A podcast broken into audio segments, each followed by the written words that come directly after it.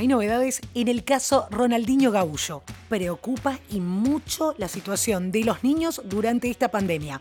Hubo pleno de renuncias en el Líbano, la tecnología, el fútbol, la música y más. Hoy es martes 11 de agosto y esto es el Franco Informador, tu mejor opción para estar al día con las noticias, de manera fresca, ágil y divertida, en menos de 10 minutos y sobre la marcha. Soy Soledad Franco, allá vamos.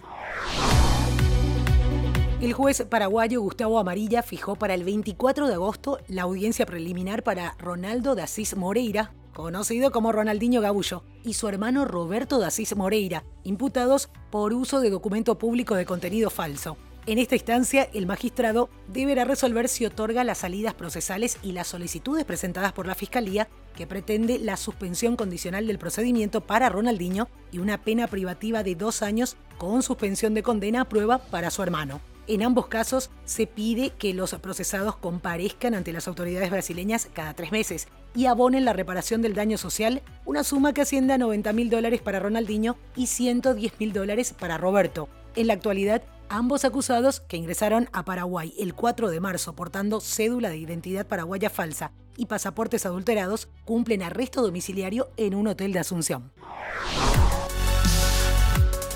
China anunció sanciones a 11 funcionarios estadounidenses por inmiscuirse en los asuntos de Hong Kong después de que Washington hubiese tomado medidas similares el pasado viernes contra otros tantos altos cargos de la ciudad autónoma china. Las sanciones chinas entraron en vigor este lunes y afectan, entre otros, a los destacados senadores republicanos Ted Cruz y Marco Rubio, según indicó en rueda de prensa el portavoz del Ministerio de Asuntos Exteriores, Zhao Lian, quien exigió a Estados Unidos que deje de interferir en los asuntos internos de China. Preocupan mucho los niños. Según un informe de la Academia Estadounidense de Pediatría, del 16 al 30 de julio, 97.078 niños dieron positivo por SARS-CoV-2 una preocupación que va en aumento en Estados Unidos y está disparando alertas en el mundo científico. Según el Centro para las Enfermedades, Control y Prevención, la mayoría de los menores detectados positivos son asintomáticos o tienen síntomas leves, pero aproximadamente uno de cada tres de los hospitalizados terminan cuidados intensivos. En ese contexto, el magnate Bill Gates volvió a criticar la gestión oficial de las pruebas que se realizan para detectar el coronavirus el polo opuesto en Chile. Las autoridades sanitarias confirmaron que a partir de la semana que viene, como parte del plan de desconfinamiento paso a paso, los menores de edad podrán salir de sus casas durante la emergencia sanitaria. La subsecretaria de Salud Pública, Paula Daza, aclaró que los detalles de la resolución se conocerán entre este miércoles y jueves para que la medida pueda entrar en vigencia el lunes 17 de agosto. La crisis social que desató la terrible explosión en el puerto de Beirut provocó finalmente la renuncia de todo el gobierno del Líbano, encabezado por el primer ministro Hassan Diab. La terrible explosión que dejó al menos 163 muertos y más de 5.000 heridos desató una ola de manifestaciones, generando una crisis social y política que terminó con la renuncia de varios ministros en las últimas horas. Primero fue la renuncia del ministro de Relaciones Exteriores, luego vino el de Medio Ambiente e Información y este lunes habían presentado su dimisión los titulares de Justicia y Finanzas. En un mensaje a la nación, el primer ministro Diab anunció la dimisión de su gobierno y promovió la lucha contra la corrupción. Quiero hacer una pequeña pausa para decirte que este podcast es producido por La Podcastera. Desde ahí pueden ayudarte a crear tu propio podcast. Si además de escucharlos querés que te escuchen, si tenés algo importante que comunicar, si sos experto o experta en tu área, podés tener tu podcast y transmitir tus conocimientos, vender tus productos o servicios al mundo entero. Podés contactar a lapodcastera.gmail.com en todas las redes sociales también y solicitar una asesoría gratuita por ser oyente del Franco Informador. Dicho esto, seguimos. Por su parte, la ONU dijo que la destrucción en el puerto de Beirut puso en gran peligro el suministro de alimentos y adelantó que en dos semanas espera poder descargar 17.500 toneladas de harina para que el Líbano no quede sin pan. Esto lo indicó desde Beirut David Beasley, el jefe del Programa Mundial de Alimentos. Beasley recordó que el 85% de los alimentos que consumen en el Líbano son importados y el 85% de la harina que entra en el país llega a través del puerto de Beirut. Disney Más llegó el pasado 2019 al mercado, aunque su desembarco internacional no se produjo hasta este mismo 2020. Con esta apuesta, Disney colocaba un servicio de streaming para competir contra Netflix, HBO, Prime Video y Apple amén de otras apuestas de menor peso, claro. Sin embargo, parece que Disney tiene planes para un nuevo servicio que será también internacional. El nuevo servicio llegará al mercado internacional bajo la marca Star y se convertirá en el tercero en los Estados Unidos. El anuncio fue realizado de forma oficial por el CEO Bob Chapek.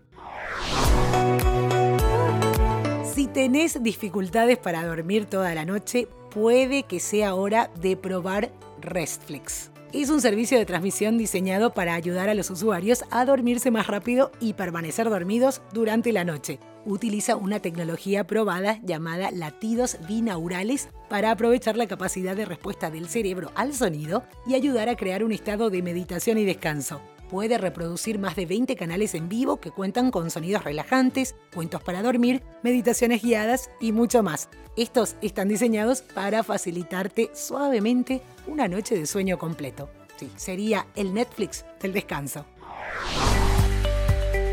El reconocido actor malagueño Antonio Banderas cumplió 60 años este lunes, pero en medio de su, entre comillas, celebración, anunció que se verá obligado a permanecer en cuarentena tras haber dado positivo de COVID-19. El anuncio lo hizo a través de sus cuentas en las redes sociales. Explicó que se encuentra relativamente bien, solo un poco más cansado de lo habitual y confiado en recuperarse lo antes posible siguiendo las indicaciones médicas.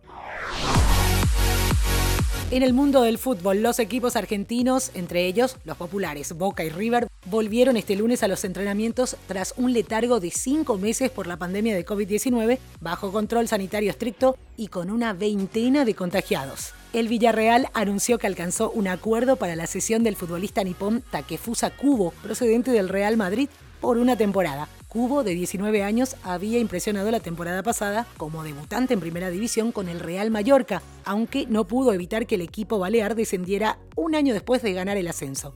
Cubo firmó por el Real Madrid procedente del FC Tokio el año pasado por 2 millones de euros con un contrato de 6 años. Y este lunes se confirmaron los nombres de los dos jugadores infectados por coronavirus en el Atlético Madrid. Se trata de Sime Brilsálico y Ángel Correa. El resto de la plantilla dio negativo. El Atlético se enfrentará este jueves en cuartos de final al Leipzig alemán en Lisboa. La mañana quiere la luz del día. Y la noche quiere estar con la luz. Cerramos este episodio con música. El puertorriqueño Residente estrenó un nuevo sencillo titulado Yo te quiero a ti, que cuenta con su propio lyric video. El tema llega solo una semana después de que Residente compartió una versión en ukelele de su tema Muerte en Hawái junto a Abe Lágrimas Jr. Y la lluvia quiere a las nubes, el perfume quiere los aromas. Y esto es todo por hoy, ya estás al día con las noticias. Te agradezco por hacer del Franco Informador parte de tu rutina diaria de información. Te espero nuevamente mañana a primera hora. Camino quiere su destino, aquí todo el mundo quiere.